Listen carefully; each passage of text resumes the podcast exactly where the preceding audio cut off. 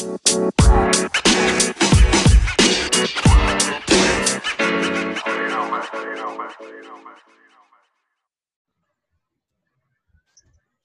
tal amigos, fanáticos del deporte? Bienvenidos a un episodio especial de Un Fanático Más.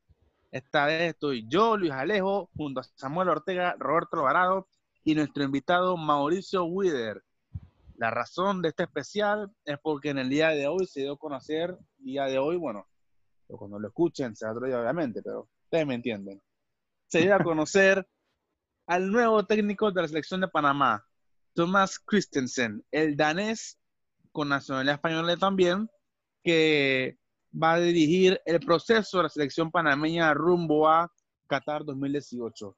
Y bueno, pues antes de continuar con los datos de Mauricio Wider, un estadista del fútbol panameño, quiero dar la palabra a Roberto y a Samuel sobre lo que opinan, ¿no? A primera vista del nuevo técnico. Robert. Yo, uff, hay mucho que hablar, mucho que hablar. En verdad, para mí en lo personal fue la mejor decisión de los tres técnicos que había. Yo siento que ya el proceso con Delhi era algo que se tenía que acabar y creo que eh, era hora de darle una oportunidad a alguien nuevo, a alguien con una supuesta mentalidad europea, ¿no? Que es lo que hace rato se está buscando, supuestamente, lo que están buscando el equipo de CONCACAF y todo ese cuento. Hay que ver si funciona, ¿no? Eso es otra cosa. Pero creo que hay que respetarle el proceso. Que empiece y que vea lo que tenga que hacer. Eh, creo que sería muy irresponsable de la parte de los panameños exigirle de que es una obligación que llegue al Mundial porque creo que las cosas están difíciles, eh, las eliminatorias son ahora mismo, y, pero es un proceso que tiene que seguir. Creo que si no llega al Mundial no hay que despedirlo una vez, creo que vamos a ver qué pasa en estos meses y yo espero que le vaya bien. Yo estoy confiado con que pueda hacer un buen trabajo, aunque no sea el señor técnico con el gran currículum, pero creo que nos puede aportar algo diferente, que es lo que se busca. Llevó el apoyo octavo de Europa League, loco, respeto. Mira, eh, yo, yo creo que sin duda, eh, dentro de las tres opciones, la mejor. Eh, la opción de Delhi me parece que era una opción bastante desgastada y era una falta de respeto tanto como para el país como para él mismo. y adicional también creo que no van a, tú, ojo, con todo el cariño que le tengo a no creo que vayan al Mundial de, de, de Qatar 2022, pero creo que eso está bien, porque creo que el nuevo técnico debería llegar para cumplir un proceso, para cumplir una nueva camada de jugadores que tienen cosas interesantes que mostrar, pero que son jóvenes todavía. Y que para mí la meta debería ser que Panamá tenga un buen proceso y que tenga un proceso, de hecho, que lo tenga. Porque, bueno, el último proceso que fue con Bolillo, creo que medianamente se logró las expectativas, pero en esa fase de recambio, que ya han pasado dos años desde ese Mundial 2018, creo que este es el que se debería dar como la continuidad y no, con todo respeto, la burla que fue el profetolo, ¿no? Que realmente no hizo nada yo, el fútbol panameño. Yo, antes de darle la palabra a Mauricio, yo quiero recalcar, ¿no? Que recordar que la misión de Bolillo era, el Mundial. Bolillo lo contrataron para ir a Rusia, no para hacer un proceso. Él agarró la, la camada que ya estaba y la llevó al Mundial. O sea, sí, pero... No es responsabilidad ese, de Bolillo, era, ese era su proceso. Su claro, proceso pero, era no, ir al Mundial. Su, pero, pero, o sea, su objetivo era el Mundial. El proceso Sí. lo inició Cheche Hernández. Sí, Por pero eso, pero me refiero. que- eh, que un, o sea, un bolillo no fue que él nada más agarró a los mismos jugadores y los puso a jugar todos los partidos los mismos, todos los partidos los mismos. Ey, él varió, él conoció más jugadores, más decir que si a Bolillo tú no le dabas un poquito más de tiempo, el man no podía evolucionar a los dos que tres jugadores que él vio viendo también. Me explico, no es nada más Bueno, el mundial, Pero, más para adelante, pues, ¿no? pero bueno, para de resultados y demás, tenemos a Mauricio Wider, que como lo mencioné al principio, es un estadista del fútbol panameño. Mauricio, bienvenido. No sé si nos quedan unas palabras de introducción sobre lo que opina de Christensen y hablar con tus datos. No, no, El no, Chip que, panameño. no es que, que si quiere, o sea, aquí estás para que nos debes. digas tu opinión sobre el nuevo técnico, ya después no tiras datos. Eh, sí, ¿qué tal? Saludos a todos. eh, eh, también saludos a los que, son- el- a, em, a los que nos sintonizan, ¿no? Eh, y, em, y sobre todo, eh, dar las gracias eh, por este espacio, ¿no? El día de hoy que me brindan acá en, el, en su podcast. Después sí, eh, Christensen em, es el técnico número 25 eh, extranjero en toda la historia de la selección nacional eh, bajo, el, eh, bajo el manto de la, de la FIFA. Es el cuarto eh, europeo Eh, el primero em, europeo que nos dirige es em, Moses Stern, eh, uno de Austria, que tuvo eh, cuatro partidos con la selección, una victoria, un empate, dos derrotas. Luego vino el español José Casablanca, que, fue, que fue muy conocido acá como periodista, ¿no? después de ser director técnico de la selección, tuvo seis partidos dirigidos, tuvo una victoria, cinco derrotas, no le fue tan bien con la, con la selección.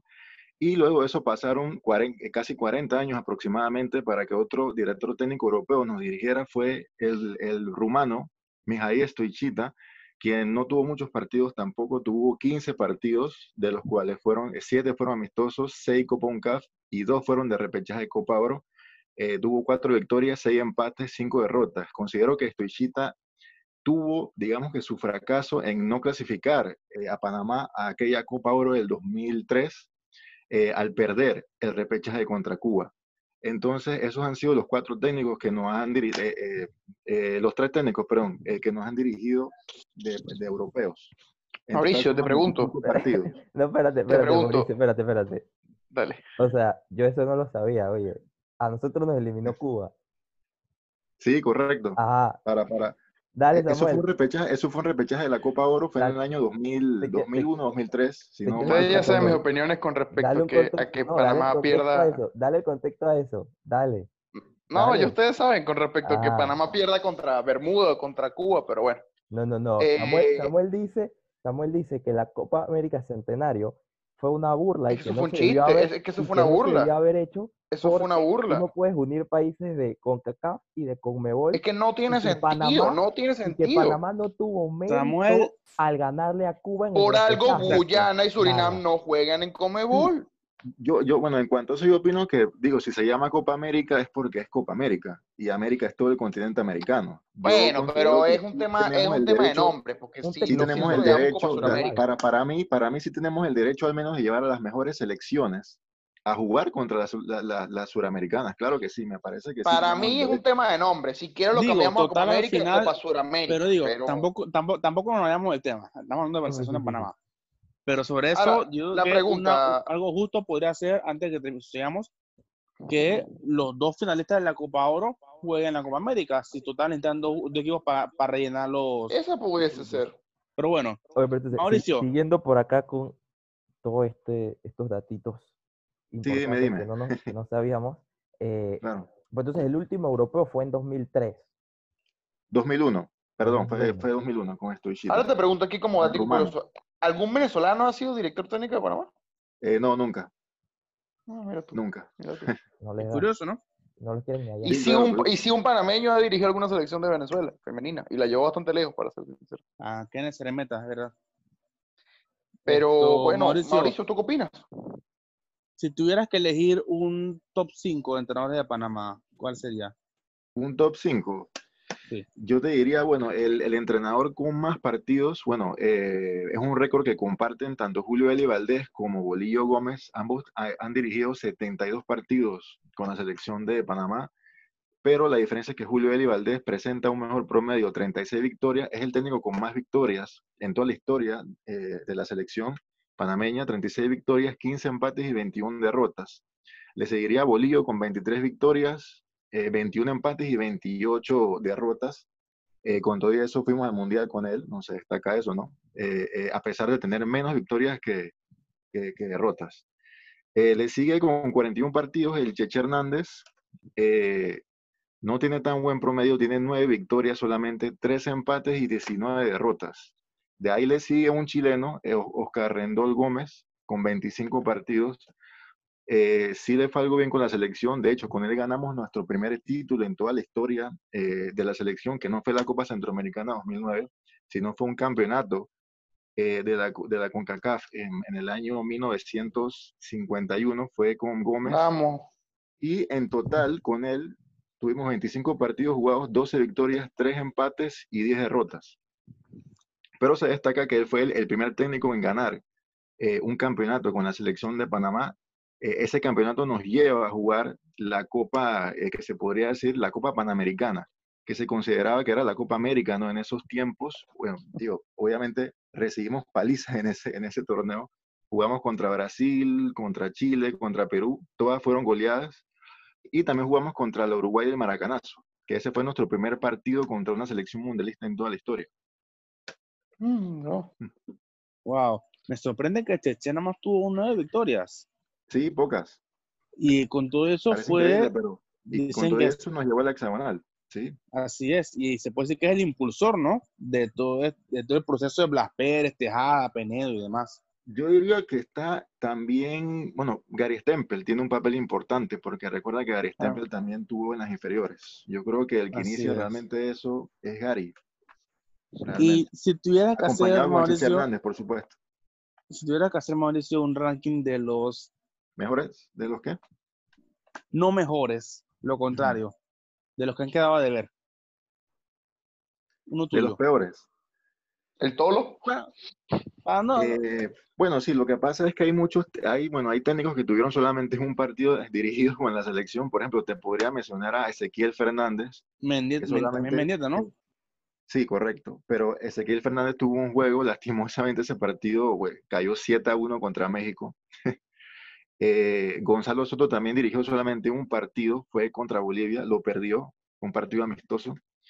Eh, René Mendieta también dirigió solamente un, partido como, como interino, creo que tuvo, no recuerdo ahorita cuántos partidos tuvo exactamente René Mendieta. Eh, pero te diría que técnicos que nos han dejado de ver, yo te diría que sí, el Tolo, por supuesto.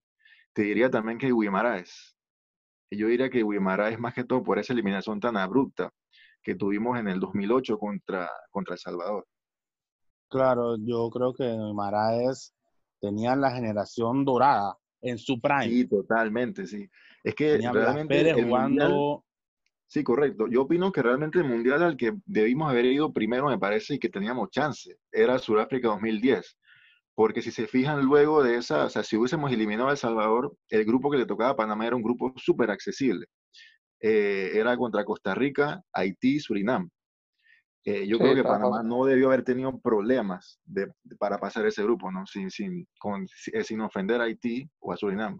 Que en ese Según- tiempo Haití no- según- no tenía un fútbol tan desarrollado como ahora. Según José Luis García, el pistolero, en una entrevista que le hicieron hace poco, según él, Guimaraes vendió el partido. Así que es una teoría que siempre ha existido por ahí, ¿no? Y cuéntanos, Mauricio, no sé si tienes algún dato interesante, ¿no? De entrenadores de selección que nos pueda gustar. Sí, bueno, como te mencionaba, bueno, es el técnico número extranjero número 25. Eh, cu- curiosamente, solo, solo hemos tenido 10 técnicos panameños en toda la historia de la selección de Panamá. Algo que me parece muy curioso porque hemos tenido más extranjeros, ¿no? que, que panameños. Me parece ¿Y cuál tú crees que ha sido la escuela con la que mejor nos va? Yo te diría, por la, la- por la experiencia que hemos tenido, eh, la colombiana, sinceramente. Creo que, que la colombiana nos ha dado muchos frutos. De hecho, yo quería que Pinto fuese, eh, fuese el técnico, no sé, me, me gustaba mucho el técnico. Como, eh, eh, Tecnicazo. técnico. Tecnicazo. Sí, sí, claro, sobre todo por lo que hizo con Costa Rica, prácticamente hizo algo, hizo hizo lo imposible, ¿no? Con, con el equipo Tico en, en aquel Mundial de Brasil 2014. No le va tan bien con Honduras rumbo a 2018, pero aún así Pero estuvo a punto dejó la base, por lo menos. clasificar al Mundial de Rusia. Él dejó la base. Y también Honduras se quedó en repechaje, no es que, Sí, no exacto, es no es que le fue que- mal, digamos. claro, Eh, pero sí, o sea, en, en mi opinión, yo sí veía a Pinto como una opción, también a Rueda la veía como, como otra opción. Rueda, claro. Pero bueno, yo digo que ya, ya el técnico está escogido y creo que con ese es el que tenemos que ir, ¿no? Eh, y, y- y tenemos que apoyarlo, así como tan- también criticarlo cuando en su momento, pero también halagarlo. Porque así como también Claro. se critica, si saca los buenos resultados hay que halagarlo.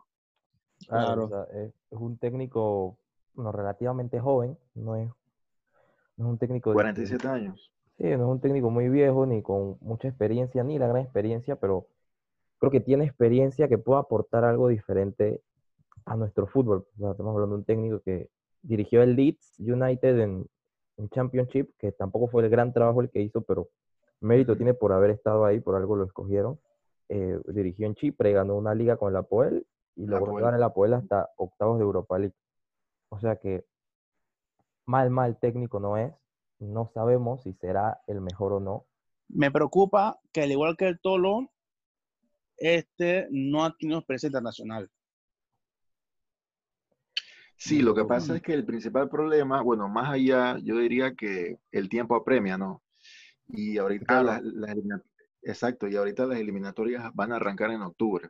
Entonces, eh, creo que Panamá no va a tener amistosos, si no me equivoco, ¿verdad? Creo que no, no van a haber No, amistosos. no, Por ahí escuché no que México sí va a tener contra Holanda un amistoso. Pero que según los rumores. La, eliminatoria de México inicia después. de Ah, bueno, sí, claro, tienes razón, correcto. Eh, sí, por eso digo, yo digo, y también pensaba que iban a escoger a Julio por, creo que el- por el tiempo que quedaba, ¿no? Para las eliminatorias. Así es. Bueno, Eh, Mauricio, Yo, yo creo que era una carta, bueno, ya para ir acabando, yo creo que era una carta que se tenía que apostar. Creo que teníamos que jugar por ella. A mi, a mi percepción, no es mi opinión. Saben que aquí ninguno es experto. Bueno, solo Mauricio aquí, que sí es experto en, en los datos del fútbol panameño. Síganlo, ahorita les voy a decir sus redes sociales para que, para que lo sigan y estén atentos a todo. Pero yo creo que es una carta que tenía que jugar. Creo que era hora de, de tratar por algo diferente y ver qué pasa, ¿no? Eh, las cosas son así, son procesos, no es como que ya teníamos medio pie en el mundial y cambiaste al técnico que ya te tenía en el mundial. eh, creo que pues vamos a ver qué hace, yo le tengo confianza, no sé ustedes dos, eh, como panameños, Mauricio y, y Alejo, y bueno, Samuel también que es casi panameño, ¿no? También. O sea, ¿Qué, qué Pero- tienen, qué percepción tienen ustedes con él? O sea, yo estoy bastante motivado, yo me siento contento con la elección de él y yo estoy tú ilusionado. estás contento porque estuvo en la masía. No, mira que eso no tiene, eso no tiene nada que ver. Eso no Se nada tenía ver, que decir y se dijo. Pero, hey, pero nadie, nadie quita que eso pueda aportar algo, ¿no? Pero eso no tiene nada Sí, que ver. como, el, el el todo lo que fue campeón del Sí. mundo. Claro, sí, Y, y, no digo, para y también para, para agregar, te diría que, bueno, eh, en cuanto a sus números, tiene buenos números, ¿no? Tiene números positivos. Lo único que sí le veo de un poquito de desventaja es que no tiene experiencia con selecciones, Claro. ni siquiera juveniles. Eh, pero nada, o sea, ya o sea, eh, se escogió a él y bueno, hay, hay que echar para adelante. Si, si, si se clasifica a Qatar, bien. Y si Yo no, que siento- esto sirva como un proceso para Sí, fortificarnos. exacto. Si no, yo no creo que sea un, yo no 2026. creo que sea un proceso porque la reelección de Manuel Arias de presidente de la federación depende de ir a Qatar. Si él no va a Qatar, no se reelige. Así que yo dudo mucho que eh, lo digan de que hey, tómate tu tiempo, proceso, lo dudo mucho. Así que esperemos que, ojalá me equivoque, que le den chance y que pueda trabajar bien. Bueno, antes de terminar esto, Mauricio, no sé si tienes algún no queremos desaprovechar la- la oportunidad, ¿no? De que estés con nosotros. ¿Tienes algún dato ahí que... Un dato que tú pienses que la gente quizás no sepa, algo random? Pero sobre qué? Selección, pues vamos con selección.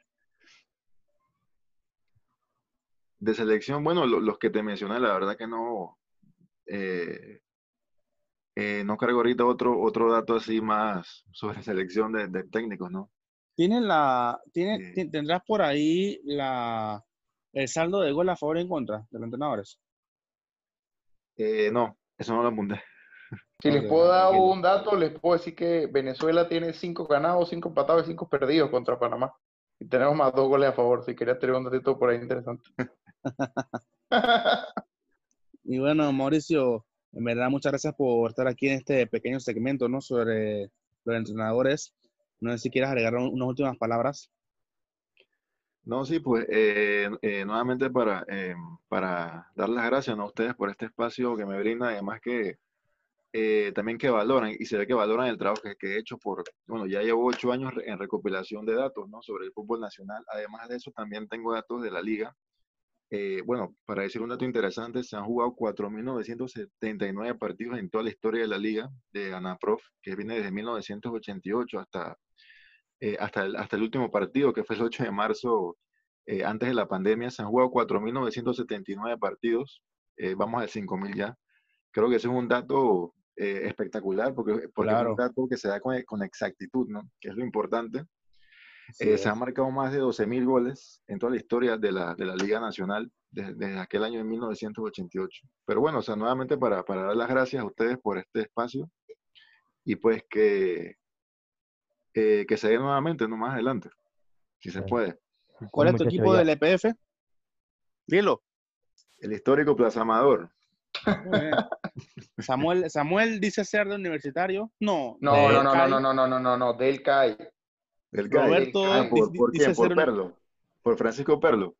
Mm, Porque para mí es el el único equipo panameño, uno de los pocos que tiene realmente un proyecto, eh, digamos que quizás más allá del, del universitario, tienen cancha propia, lo cual yo Tienen valoro cancha mucho. propia de entrenamiento, sí, sí. Eso, claro. eso es clave. Y de paso que el profe Perlo, yo lo admiro desde que me entrenaba en Venezuela, así que un fuerte saludo por el profe. Roberto dice ser, dice ser la U. Decide la U. Viva la Y U. tú sabes que yo soy rojinegro. Yo soy del Sporting.